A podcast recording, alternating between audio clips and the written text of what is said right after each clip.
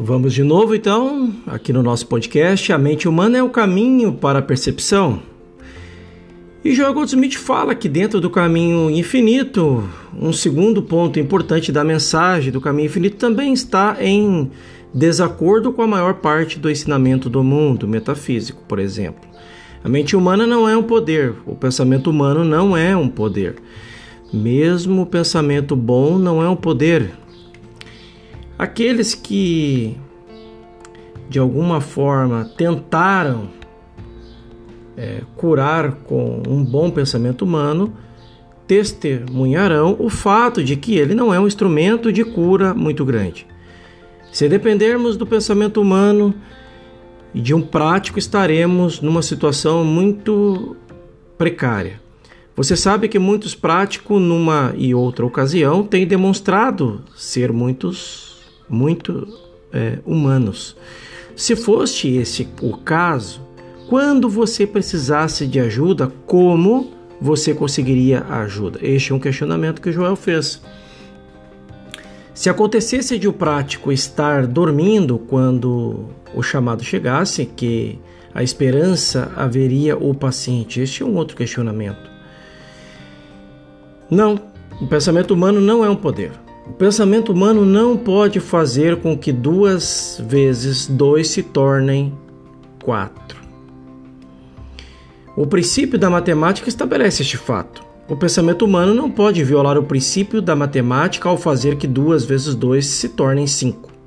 Os pensamentos de Deus não são os seus pensamentos. E os seus pensamentos não são os pensamentos de Deus. Quem de vós que com suas preocupações pode aumentar a propriedade de um momento sequer? Este é um questionamento. Se no tratamento usarmos a mente humana para conseguir um coração, um fígado ou um pulmão saudáveis, possivelmente alcançaremos o nosso objetivo. Mas amanhã é outro dia e porque um desses órgãos não poderia ficar doente amanhã, mesmo se a saúde hoje fosse recuperada mais um questionamento. O próximo mês é um outro mês, o próximo ano é um outro ano, e antes que percebamos, os anos se somam em 70 anos. Depois disso, é claro, não adianta rezar por um coração, por um fígado ou por um pulmão novos. É tarde demais. Mesmo a, a Escritura nos diz isso, afirma-se que, estando. É, Neste caso, o estudo da metafísica impede a morte extemporânea, extemporânea, mas o que é a morte oportuna?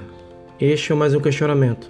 E se você acreditar na oportunidade da morte, você pode rezar por um coração bom depois de 70 ou dos 80 anos, ou qualquer que seja a sua concepção de um período de vida apropriado são questionamentos a serem respondidos. E Joel diz: não, a menos que a, a, a, realmente acreditamos no Mestre e entendermos que a vida que é Deus é a nossa vida individual, estaremos rezando a cada mês ou a cada ano por um coração, um pulmão, um fígado ou vasos sanguíneos renovados. Apenas uma maneira de evitar a necessidade de repetir demonstrações ano após ano, e esta é voltar em primeiro lugar à base deste trabalho. Eu e o Pai somos um, e portanto tudo que o Pai é, eu sou, e tudo que o Pai tem é meu devemos realmente confiar, contar com a verdade e adquirir tamanha percepção, consciente dela que ela se torne tanto uma parte de nosso ser que seja uma segunda natureza para nós. Então não teremos mais de fazer demonstrações semana após semana, mês após mês. Em segundo lugar, e isso é muito importante, devemos aprender a ver que a mente humana não é um poder nem para o bem nem para o mal. Se entendermos que ela não é um poder nem para o bem e nem para o mal, nunca teremos medo dela. Nunca teremos medo da prática do mal, nunca teremos medo do pensamento individual ou coletivo do mundo. Há só uma razão pela qual qualquer um de nós já vivenciou o pecado, a doença, a morte, a falta ou a limitação. E esta é uma crença universal, a crença humana da morte. Há uma crença universal, uma crença humana. Há de podemos viver apenas 70 anos e de acordo com as leis da medicina e as estatísticas de companhias de seguro, isto está correto, porque a, a média de vida hoje é aproximadamente 70 ou 80 anos.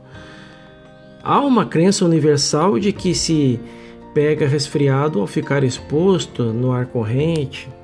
Há uma crença universal na infecção ou no contágio de é, certos germes. Há uma crença universal nas vitaminas e, e nas calorias. E há uma crença universal em todas e qualquer coisa sob o sol, exceto no poder e na presença de Deus. Isto não é tão universal. Alguns de nós estamos tentando manter nossa fé firme e na consciência e na confiança nessa verdade. Se entendermos que a mente humana é o caminho para a percepção, não cometeremos o erro de tentar extinguir a mente humana, mas ficaremos muito gratos por tê-la, por usar como aquele caminho. Através dessa mente e de seus pensamentos, podemos nos tornar cientes da verdade de ser, podemos nos tornar cientes das belezas e das generosidades do mundo. E através do pensamento que nos tornamos cientes uns dos outros, e através do pensamento, Deus, a verdade, se dá a mim e a você. Através do pensamento, nos tornamos receptivos às ideias divinas e às ideias espirituais da vida, portanto, não estamos tentando negar ou eliminar o pensamento ou a mente humana, mas de preferência vamos utilizá-la como um desses caminhos dados a nós, como a expressão harmônica da experiência diária. No entanto, não usemos esta mente como um poder. Não usemos esta mente para demonstrar saúde, riqueza ou oportunidade. Simplesmente usemos esta mente para nos tornarmos cientes da saúde e da riqueza que já existem como estado natural do nosso ser. Este ensinamento não pode ser construído sobre bases da velha metafísica, porque nenhuma preocupação vai causar saúde ou riqueza. Só Deus pode fazer isso, e Deus é a verdadeira vida do nosso ser. Façam todos um excepcional dia e esta é a nossa mensagem de hoje. Próximo episódio vamos trazer aí sobre uma, mensagem sobre a diferença entre a oração e o tratamento. Até lá.